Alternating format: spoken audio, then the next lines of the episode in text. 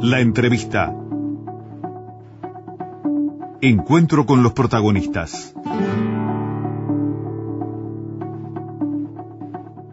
9 de la mañana con 13 minutos. Le damos los buenos días al economista Ernesto Talvi, precandidato por el Partido Colorado. ¿Cómo está? Buen día, muchas gracias por, por abrirnos los micrófonos y por entrar en contacto con los ciudadanos. Bien, lo que no pudimos abrir el camino. Estaba brava la rambla para llegar hasta acá. Estuvo brava, un trancazo impresionante. Eh, bien, eh, hoy de mañana decíamos, bueno, Talvi se levantó con, con mucho humor esta mañana, ¿no? Cuando comentábamos hace un rato el, el el tweet que sobre las 7 de la mañana por ahí. Sí, yo Ernesto Talvi prometo crear 300.000 puestos de trabajo triplicando la mezquina oferta de Sartori de solo 100.000. También prometo hacer todas las calles en bajada y regalar bizcochos las taracitas de domingo. Esto último me gustó. Tremendo plan de gobierno el mío, Talvi. Eh, ¿Qué le llevó esta mañana a decir, bueno, eh, voy a arrancar la jornada por acá? La la ironía antidemagogia me llevó, porque, porque no se puede prometer eh, lo que no es prometible. Eh, así de simple. Hay mucha gente que ha perdido el empleo, mucha gente que le falta trabajo, mucha gente que se está yendo del país por esas circunstancias. No se puede jugar con las esperanzas de la gente gratuitamente. Acá hay que gobernar en serio para tratar de poner a la economía de pie de nuevo y recuperar los puestos de trabajo que se perdieron, se perdieron 60.000, y crear los puestos de trabajo para la gente que lo busca por primera vez. Mire, eh, si todo anduviera normalmente, Uruguay necesita crear 10.000 puestos por año de trabajo para mantener la tasa de desempleo constante. Quiere decir que Sartori está prometiendo crear el equivalente a 10 años de trabajo. Primero, algo inaudito. Segundo, no se puede prometer eso, porque uno no controla las variables. Uno puede decir yo voy a tomar estas medidas para tratar de dinamizar la economía, pero no puede, porque esto no es una ciencia exacta, decir eso va a llevar a crear tal número de empleos. Eso es imposible de prometer, a menos, a menos que uno diga voy a, a crear 100.000 empleos públicos. En tal caso, mm, la promesa sería factible y le multiplicaría, le, le, doblaría la apuesta a Mujica que aumentó en 50.000 el número de empleos públicos durante su Economista, ¿por qué recién ahora lo dice cuando este, Sartori lo dijo en su lanzamiento hace más de dos semanas? Por, lo, ¿Por qué hoy sintió la necesidad de escribir esto? Bueno, porque me he visto inundado por una promoción radial, digo, porque uno en un discurso de golpe inconscientemente o conscientemente dice una frase que quedó ahí suelta, pero ahora esto es una promoción y yo creo que los uruguayos no tenemos que vacunar contra la demagogia. El Uruguay precisa revertir 70 años de decadencia por goteo. En el año 55, cuando empezó la decadencia eh, del Uruguay, el Uruguay, el trabajador promedio uruguayo tenía un ingreso que era 60% superior al de España, 20% superior al de Irlanda. Hoy somos la mitad que España y el 40% de Irlanda. Eh, la frontera del desarrollo nos queda cada vez más lejos.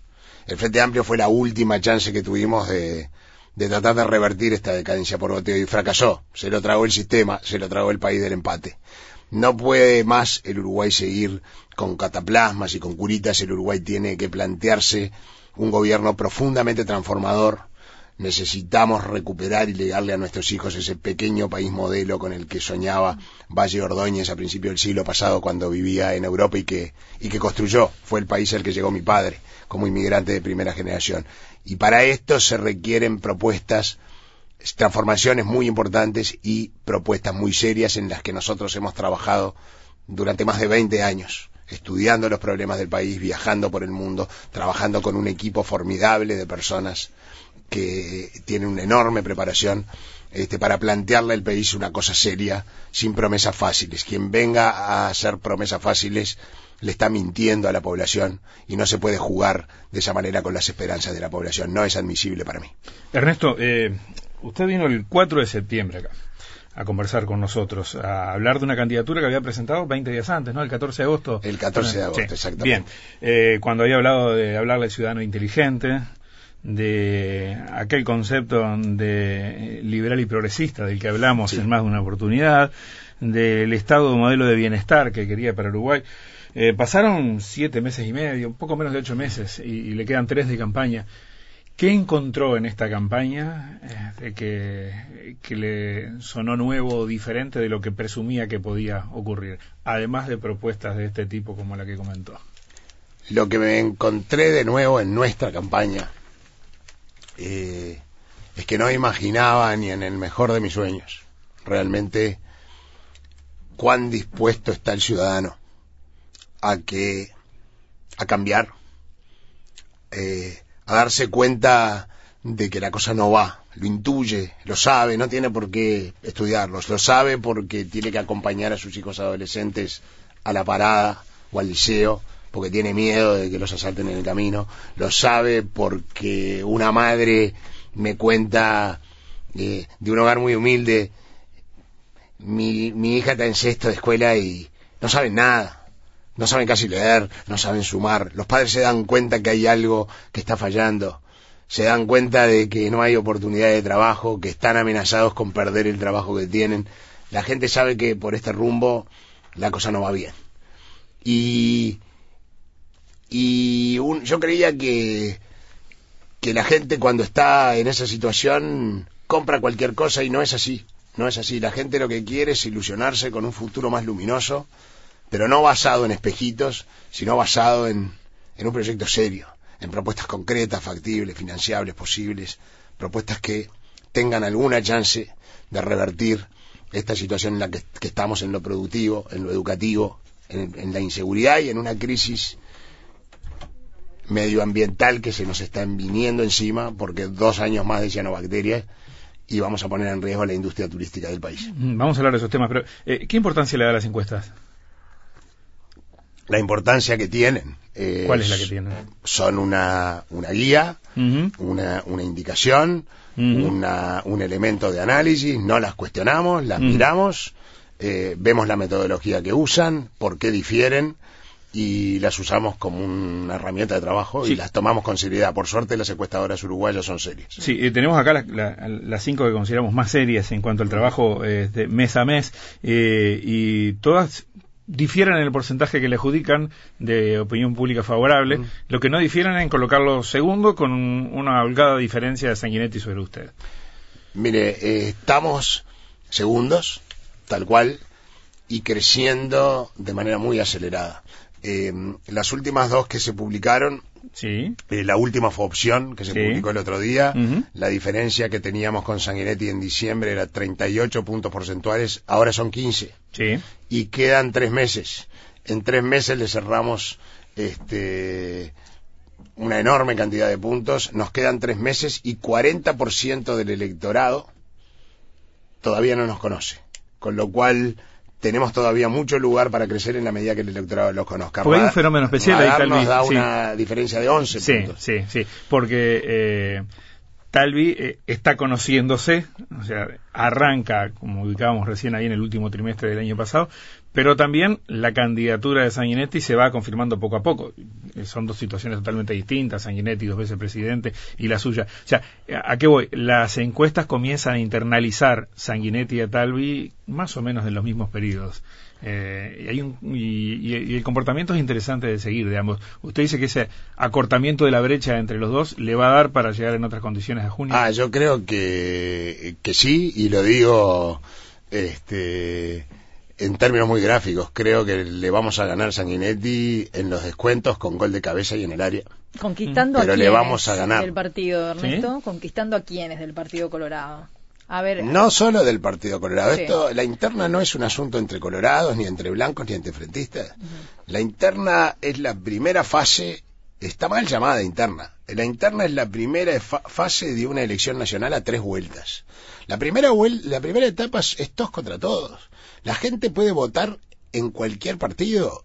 Puede votar una vez el último domingo de junio, es voluntario el Sí, voto. pero no quiere decir que va, va a votar en el mismo lugar que Pero vota en octubre. puede votar en donde quiera. Si alguien es frentista, pero dice voy a votar en la interna colorada para darle la chance a este proyecto de ciudadanos a estar en las semifinales de octubre, porque me gusta lo que proponen y creo que es una fuerza positiva para el país, puede votar en la elección del Partido Colorado. Lo mismo los blancos, los independientes, los que no tienen interés en política. Entonces yo lo que digo es, esta primera fase, eh, esta prim- de primera etapa de, del- de esta elección nacional a tres vueltas, es todos contra todos. Se puede votar en la calle Povas, a Guiretti, a Cose o a Talvi. Se vota proyecto y se vota candidato. En octubre se vota partido, en noviembre en el balotaje se vota presidente. Entonces nosotros estamos invitando a todos aquellos que sientan que este proyecto de país les ilusiona, que sienten que está basado en propuestas serias y con un equipo formidable detrás, porque lo tenemos, más de 300 profesionales y técnicos, los más competentes del país, trabajando en 44 equipos armando el pro- programa de gobierno y una organización política territorial que hoy tiene representantes en todos los departamentos del país, vocacional, eh, realmente este, elegida porque tenemos en común que queremos inyectarle un poco de idealismo a la política. No hay ninguna contraposición entre idealismo y política en la medida que uno lo encare como lo estamos encarando nosotros, como una actividad de servicio a la comunidad. A eso venimos a cuidar nuestra casa. Eh, así que, que realmente aspiramos a conquistar no solamente el voto colorado, sino eh, este, de aquellos que eh, del voto extrapartidario que sienten y quieren que este proyecto esté presente y hay muchísima gente. De eso este, y lo vemos en los microdatos de las encuestas. Eh, hay algunos pronunciamientos interesantes que ha hecho usted públicos a través de las redes sociales, Eh, por ejemplo, con los acontecimientos de los de los últimos días vinculados con el, eh, las confesiones de Gabazo, la actuación del poder militar y también Sí. los temas que todavía pueden estar pendientes de esclarecimiento del, del poder civil eh, en torno a ese a ese caso. El, el respaldo institucional que usted que usted marcó el otro día eh, me pareció interesante por una cuestión hasta temporal. Eh, somos de, de tuit veloz, en esa época estábamos, y cuando uno observaba que buena parte de los líderes y precandidatos eh, demoraron mucho ese día en sumarse, eh, creo que fueron dos casos, el mío y el suyo, que tempranamente dieron una respuesta desde el punto de vista del respaldo institucional. Consideraba que era necesario marcar ahí la posición contra lo que eran Totalmente. derechos humanos y demás. ¿sí? Totalmente. A mí, mire, eh, el respaldo a la institución presidencial, eh, hasta que las cartas estén todas sobre la mesa, es inequívoco e incondicional. Punto. No está en discusión. Ahora, yo quiero que la ciudadanía eh, esté tranquila. Aquí no hay ninguna crisis institucional, acá no hay ningún enfrentamiento entre el poder militar y el poder político, como los jurásicos que ven al mundo como una batalla entre izquierdas y derechas que ya fue, eh, y nos quieren hacer creer que esto se trata de eso. La democracia uruguaya está vibrante y está fuerte. Y la mejor prueba es que el ex comandante en jefe del ejército acaba hace dos días de lanzar su candidatura eh, a la presidencia, hablando de una serie de temas sobre la sociedad y vestido de civil, como corresponde. Ahora, ¿se abren interrogantes en todo este episodio que hemos tenido? Sí. Hay tres dimensiones importantes. Está la dimensión militar. ¿Por qué el Tribunal de Honor, habiendo sido enterado de hechos repudiables con apariencia delictiva, porque el señor Gabazo arrojó al río el cuerpo de una persona para hacerlo desaparecer, ¿por qué no entendió que eso era algo condenable que afectaba el honor de la institución militar? En el andarivel civil o en la dimensión civil, quién sabe a qué y cuándo, porque enterados de un hecho de apariencia delictiva debió haberse mandado los antecedentes en tiempo, informa la justicia. Y el tercer elemento que apareció es que el fundamento que dio presidencia para destituir a los miembros del Tribunal de Honor y al Tribunal de Alzada fue que no habían cumplido con el requisito de que, enterados de un hecho de apariencia delictiva, detener las deliberaciones e informar a sus superiores, cosa que sí ocurrió. Con lo cual, el presidente o va a tener que reconocer que se equivocó y restituirlos en sus cargos, o va a tener que darle una explicación a la ciudadanía eh, de por qué mantiene la decisión. Eh, lo que ya no es admisible a esta altura es en silencio. Pero dicho todo esto y dado que hay muchas preguntas sin respuesta, mientras no las haya, nuestro respaldo inequívoco, incondicional, es a la institución presidencial. Y en materia de derechos humanos, tal y cuál es su propuesta de esclarecimiento de las causas de violaciones a los derechos humanos. Nosotros lo hemos dicho con claridad y lo sentimos así desde el momento que el doctor Jorge Valle creó la Comisión para la Paz. Eh, ese es el mismo espíritu que nos anima. A la gente no se la puede tragar la tierra. Eh, familias que han tenido personas desaparecidas tienen el absoluto y total derecho a hacer el duelo a saber qué pasó con sus familiares. El Estado uruguayo no se va a poder dar el lujo nunca de dejar de buscar a las personas que desaparecieron en la medida que haya un hilito de esperanza. Eso sí, hemos planteado que es necesario que la sociedad debata eh, abiertamente cuál es el rol y el cometido que queremos darle a las Fuerzas Armadas en el marco, además de que se está discutiendo la nueva ley orgánica de las Fuerzas Armadas. Es el momento de discutirlo. En el 2010 se discutió si queríamos o no tener Fuerzas Armadas. Eso ya se saldó, lo votó el Parlamento por unanimidad. Queremos tener Fuerzas Armadas. Bueno, ahora, ¿qué roles y cometidos queremos darle? Una vez que los discutamos y los definamos como sociedad, bueno, démosle el personal, el entrenamiento, los recursos y el equipamiento para que puedan cumplir su tarea con efectividad y dignidad, no como ocurre ahora que tenemos el equipamiento más obsoleto de la historia contemporánea y a duras penas podemos cumplir tareas que son básicas, porque tenemos 256.000 kilómetros cuadrados de territorio marítimo tenemos que vigilar las costas, los ríos, los arroyos, los embalses, las lagunas, tenemos que eh, controlar eh, nuestras propias aguas territoriales contra la pesca ilegal, la contaminación, la explotación ilegal del subsuelo, la intercepción del, del, contrabando de drogas, de armas. Tenemos que cumplir con acuerdos internacionales, control de buques y puertos, balizamiento, instalación de faros, de boyas, este, eh, operaciones de búsqueda y rescate. lo tenemos que hacer, no es que no, no nos podemos dar el lujo de no hacerlo. Es decir, entonces decidamos qué es lo que tenemos que hacer, qué cometidos, cuál va a ser el nuevo equilibrio entre las distintas fuerzas, la Fuerza Aérea, la Armada, el Ejército, discutido en sociedad. Me parece sano que lo discutamos. Una vez que decidamos como sociedad qué Fuerzas Armadas queremos, eh, bueno, creo que entonces vamos a poder cerrar definitivamente el capítulo eh, y el divorcio que se produjo entre la sociedad y las Fuerzas Armadas eh, cuando se produjo el golpe de Estado. Creo que va a ser sano para el Uruguay ponerle fin a ese episodio y que quede para los libros de historia. Esto no quiere decir que se le va a poder poner fin a la búsqueda de los desaparecidos. Ese es otro tema. La gente no puede desaparecer de la faz de la Tierra. Punto. Así de simple.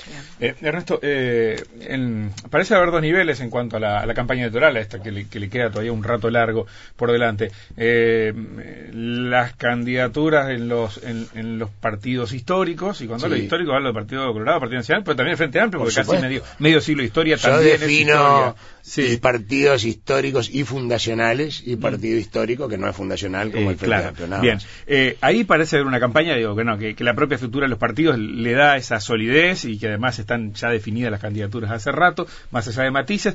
Y después hay otro nivel, en partidos menores, algunos emergentes, otros que ya tienen un recorrido, donde vemos piezas que se mueven para acá, para allá, que se van, que quieren, e incluso algunos tratando de volver, algunos del partido, a su partido, el Partido Colorado.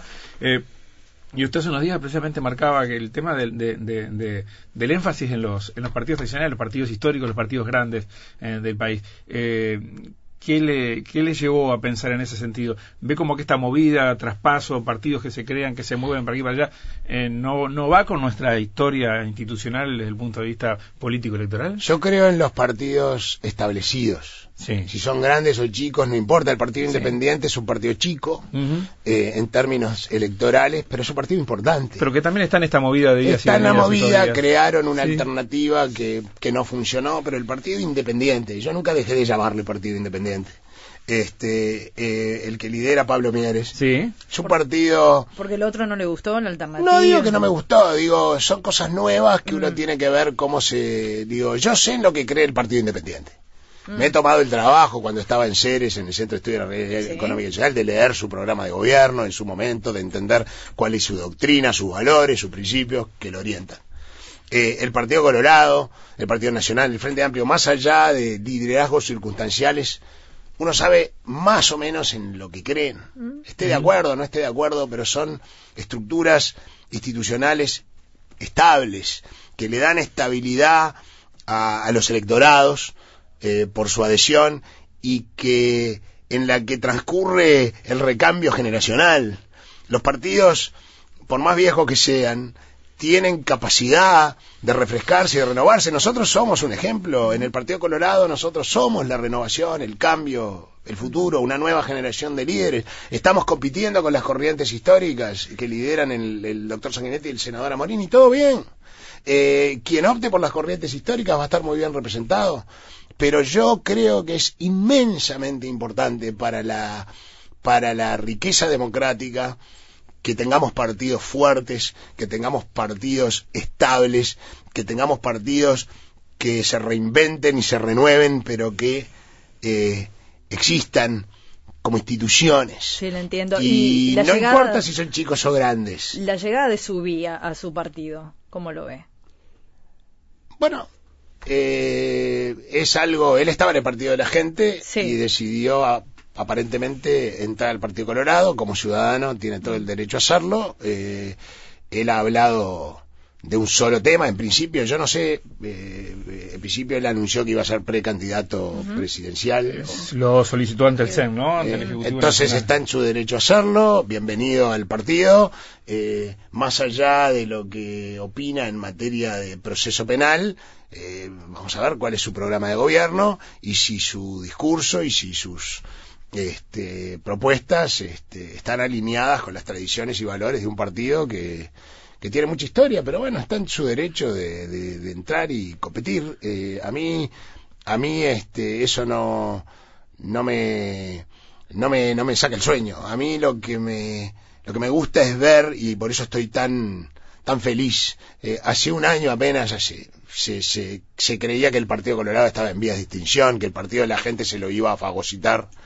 Y hoy el Partido Colorado, por este contrapunto interesante entre las corrientes históricas y la renovación que implica Ciudadano, está adquiriendo vigor y vitalidad y yo creo que eso es buenísimo, muy sano para la democracia uruguaya que un partido que tiene 182 años de historia como el Partido Nacional, de los más viejos del mundo, Sí. haya vuelto a la vida y creo que en Partido ese Nacional, sentido... dijo. No, no, como el Partido Nacional. El. Partido Nacional y el Partido. Colorado tienen Ajá. 182 años Ah, de vida, bueno. los dos. El Frente Amplio Pensé 50. que había sido un lapsus. No, no, no.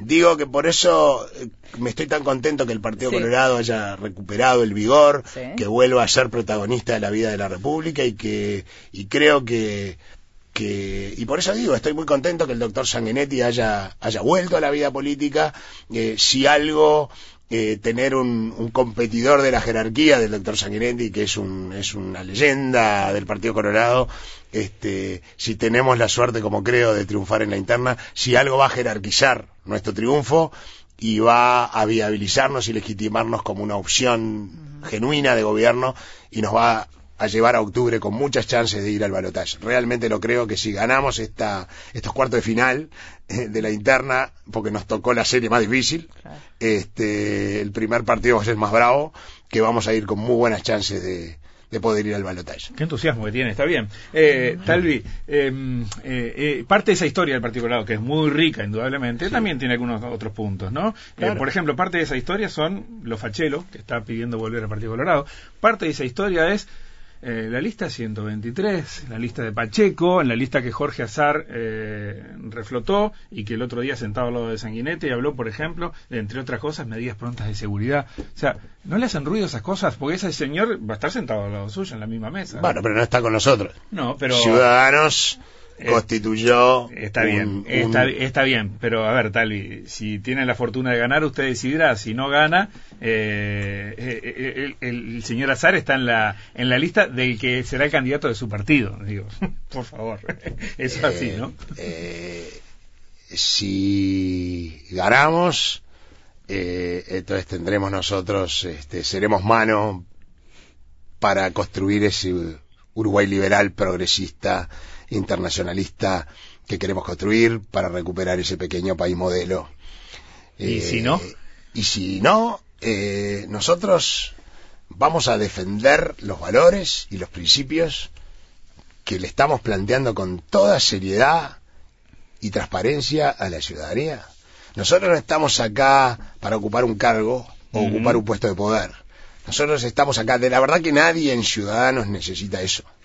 Nosotros estamos acá por los cambios, no por los cargos. Por supuesto que si mañana da, quien nosotros decidamos acompañar, si no nos toca ganar, quiere hacer una reforma educativa en serio, una reforma vareliana del siglo XXI como la que estamos planteando nosotros, por supuesto que vamos a tener gente muy preparada para ir a cargos, pero no vamos a pedir cargos para ir, vamos a pedir cambios para estar y ofrecer a nuestra mejor gente para ir a los cargos, a, a, para llevar adelante los cambios. Esa es la lógica con la que Ciudadanos viene a la política. Así que nosotros no vamos a admitir nada que vaya contra nuestros principios, medidas prontas de seguridad. ¿De qué estamos hablando? ¿De qué estamos hablando? Mano dura y plomo también ocurrió dentro de mi partido.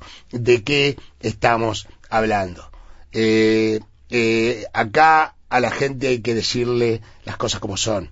Eh, eh, mirar las experiencias de los países que tuvieron éxito en materia de seguridad.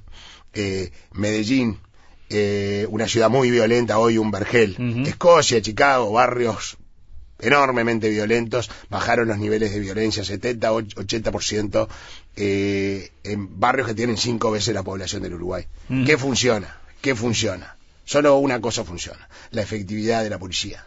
Eso es lo que funciona. Si vos traficás en drogas, traficás en armas, traficás con la vida humana matando por encargo, traficás en el robo de animales, estás involucrado en una rapiña violenta, en un copamiento, en un homicidio, en una violación, en cualquier tipo de delito que envenene la convivencia ciudadana, no vas a poder dormir tranquilo en ninguna parte del territorio de la República, te vamos a pescar. Eso tiene que ver con la efectividad con la que funciona la policía. Y después que los pescamos, no los podemos mandar a infiernos humanos como los mandamos ahora, uh -huh. de donde sale peor de lo que entraron, escuelas del crimen, de donde salen más violentos y más conectados con redes criminales. ¿Qué hacen los suecos en sus cárceles? ¿Qué hacen? ¿Física cuántica? No. Re reintegran 93 de cada 100 personas que entran a sus cárceles. ¿Cómo? Los ponen a trabajar.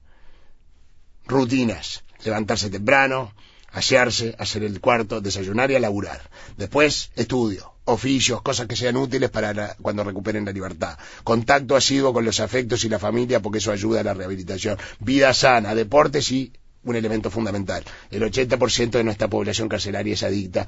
Hay que rehabilitarla de las adicciones mientras están en reclusión, si no, la reincidencia en el delito es una certeza. Es por ahí que va la cosa y no por todo esas locuras que se proponen para tratar de satisfacer la indignación entendible de la gente ante el nivel de inseguridad que se vive. Pero tenemos que ser inteligentes mm. y no darle rienda suelta a nuestros bajos instintos. Eh, eh, otro tema, Talvi. Eh, arrancábamos la charla hablando de las de propuestas creíbles, ¿no? Sí. En, en, en, su, en la sección propuestas en su sitio web hace referencia a algunas medidas vinculadas con la economía. Vamos a bajar las tarifas de los servicios públicos para ponerlas a tono con las de los países con los que competimos en los mercados internacionales. Esto implica una reducción del 30% en el gasoil y las tarifas eléctricas de los sectores productivos, lo que estimamos que tendrá un costo fiscal de 320 millones de dólares por año si se aplica a todas las empresas del agro y la industria. Eh, le confieso que me parecieron eh, número, números bravos de alcanzar. ¿Cómo, cómo, cómo se cumple con estos Mire, números? Eh, nosotros trazamos un objetivo. El Uruguay necesita sí. devolverle competitividad a su producción. La producción nacional está bajo agua. Hoy no puede competir, no tiene rentabilidad, uh -huh. las empresas cierran, se achican, tienen problemas financieros y están despidiendo trabajadores, están perdiendo empleos. Sí. Entonces, hay dos o tres formas. Una es dándole servicios públicos, fundamentalmente electricidad y gasoil, que son insumos muy importantes en la producción, a precios internacionales. Los precios que tiene Chile, la pregunta es cómo se logra eso. Porque es ahí donde está el tema. Nueva Zelanda. Tuvimos mm. la suerte de hacer un viaje de estudios a Nueva Zelanda de 20 días y ver la experiencia de transformación que tuvo ese país. En 1985 Nueva Zelanda tenía con las empresas públicas el mismo problema que tenemos hoy nosotros. Empresas públicas manejadas políticamente mm. con eh, servicios que producían servicios públicos mediocres a precios carísimos. Un gobierno de centro izquierda, laborista, dijo no más. Se terminó esto. ¿Qué hicieron? Lo que estamos proponiendo hacer nosotros. A los directorios de las empresas, a las altas gerencias de las empresas, personas enormemente capacitadas en el manejo de organizaciones complejas. Uh -huh. Las empresas del Estado son las más complejas y las más grandes del país. Segundo, una arquitectura institucional con unidades reguladoras fuertes que le pongan límites al precio que fijan las empresas. No las fijan más las empresas, la fijan las unidades reguladoras. Este es el precio que vos podés cobrar, este es el precio de competencia. Ah, sos ineficiente a la hora de producir y perdés plata, que el Parlamento te vote un subsidio. Eh, querés cobrarle, como hace la UTE, impuestos en las tarifas que el Parlamento no vota para transferirle 500 millones de dólares al Estado, anda al Parlamento y pedí el impuesto. Este es el precio que vos vas a cobrar. Eh, Nueva Zelanda logró en tres, cuatro años unas ganancias de eficiencia en el manejo de las empresas impresionante, bajaron los precios, mejoró la calidad. Hay 1.200 millones de dólares en juego que nosotros estimamos son los sobrecostos por el manejo político y las ineficiencias en el, en el manejo de las empresas del Estado. Con 1.200 millones de dólares, que no se va a lograr, por supuesto, de un día para el otro, podríamos bajar 30% el gasoil, 30% de la electricidad, y nos sobrarían 800 millones o 900 millones de dólares para bajar el déficit A largo fiscal. plazo. Yo creo... No lo puede prometerte Eh, eh, para, no lo para el puedo primer año ni el segundo. Nada Mm. de lo que hoy el Uruguay tiene que encarar, ningún desafío. Mm. La falta de empleo, la inseguridad, el fracaso educativo, la fractura social y la crisis ambiental, que son para mí los grandes desafíos que tenemos por delante. Nada podemos prometer que se va a resolver de un día para el otro, ni fácil. En el caso de la educación, recuperar a la educación como el gran orgullo del país nos va a llevar una generación. Vamos a estar trabajando para nuestros hijos, no para nosotros. A mí no me preocupa para nada, como no nos debiera preocupar a ninguno de los que somos padres, porque eso es lo que hacemos la mayor parte de nuestra vida. Trabajar para nuestros hijos, con la mayor dedicación, empeño, cariño y amor. Bueno, con la misma dedicación, empeño y cariño es que tenemos que trabajar para, para cuidar nuestra casa. Esta es nuestra casa, este es nuestro lugar en el mundo, aquí nacimos, crecimos, construimos nuestros afectos, nuestra historia personal. Eh, yo no me quiero ir a ninguna parte, yo no quiero que mis hijos se vayan a ninguna parte, nuestros hijos se están yendo, se están yendo ya a borbotones. Yo me fui, siempre digo como Troilo, ¿por qué me dicen que me voy si siempre estoy volviendo? Nunca me fui, me fui a preparar y siempre contando para atrás los días que me quedaban para volver al único lugar en el mundo en el que yo quiero vivir. Fui a prepararme quizás para esto, para esto que vio Jorge Valle. Usted se preparó toda la vida para esto, Ernesto. Asuma esta responsabilidad, el país lo precisa, lo precisa el Partido Colorado, y aquí estamos, asumiendo una responsabilidad, tratando de honrar la memoria de mi propio padre que vino a este país divino, como inmigrante de primera generación, de los escombros de la guerra con la vida destruida, a buscar una segunda oportunidad cuando don Luis Valle era presidente. Y la encontró, la encontró. Este país le dio una segunda oportunidad y lo adoró hasta el último día de su vida. Él repetía cada día de su vida, vivimos en el paraíso terrenal, este es el país más lindo de la tierra. Yo le quiero legar a mis hijos un pequeño país modelo. Por Ya- eso ya estamos casi que nos tenemos que ir, pero también eh, revisando esto- est- estos datos y estos numeritos, y perdón mi debilidad por, por No, los no, números tranquilo, también. tranquilo. Eh, eh, eh, más adelante encuentro eh, una cuestión vinculada con los- la, la plantilla que usted considera excesiva de funcionarios públicos y hace referencia a si no reponemos vacantes por jubilaciones, destituciones o fallecimientos, podemos ahorrar hasta mil millones de dólares sin afectar la calidad de los servicios públicos ni los derechos adquiridos. No es mucho ahorrar mil millones de dólares. No. Hay tanto para recortar. ¿Qué tiempo lleva decir mil millones de dólares pensando solo en no reponer las bajas? Si no se reponen vacantes, Sí. eh, eh, las vacantes que se generan por jubilación y fallecimiento, y por ende uno no está afectando derechos adquiridos. ¿En porque- cuánto, ¿En cuánto lo estima eso por bueno, año? son 9.000 por año, entonces en cinco años se podría volver a tener la plantilla de funcionarios que había al final del primer gobierno del doctor Vázquez, antes de la locura demencial de aumentar 50.000 funcionarios durante el gobierno de Mujica, y, y tener una plantilla de funcionarios acorde con los servicios que el país tiene que proveer y acorde con las posibilidades del país de financiarlo, porque hoy, seamos realistas, por más que cobramos unos impuestos altísimos y cobramos unas tarifas de la, de la electricidad, del gas, del agua, de los combustibles altísimas, no llegamos a fin de mes.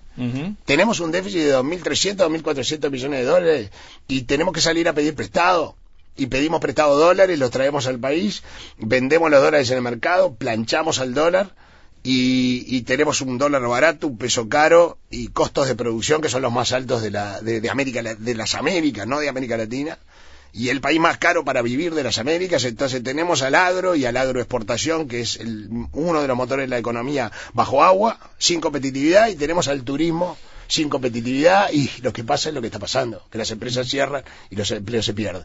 Así que eso no puede seguir, es algo que no nos podemos dar el lujo de continuar, y la verdad que queda un año de gobierno el gobierno no podría ni debería seguir de brazos cruzados ante una situación que es cada vez más comprometida y ante la cual lamentablemente estamos sin capacidad de reacción. Gracias. Y gracias. Volveremos a charlar. Veamos en calidad de qué la próxima charla. Bueno, probablemente todavía sea en calidad de precandidato. Todavía tengamos otra oportunidad antes del claro 30 que de sí, junio. quedan tres meses para las Y después internas. vendrán las preguntas. ¿Y ahora qué? Veremos. Ahora ¿Y ahora qué? Ahora, ojalá que sean eh, esas transformaciones muy importantes que el país precisa, empezando primero y antes que nada por la educación y los niños. Necesitamos una reforma bareliana del siglo XXI, necesitamos que la educación del Uruguay vuelva a ser el orgullo del país, el gran constructor de, de convivencia, de comunidad. Eh, eso es lo que el país precisa y, y, y es lo que lo, creo que la gente espera de quienes estamos pidiéndose, pidiéndoles el honor de representarlos. Hasta pronto. Gracias. Hasta pronto, gracias.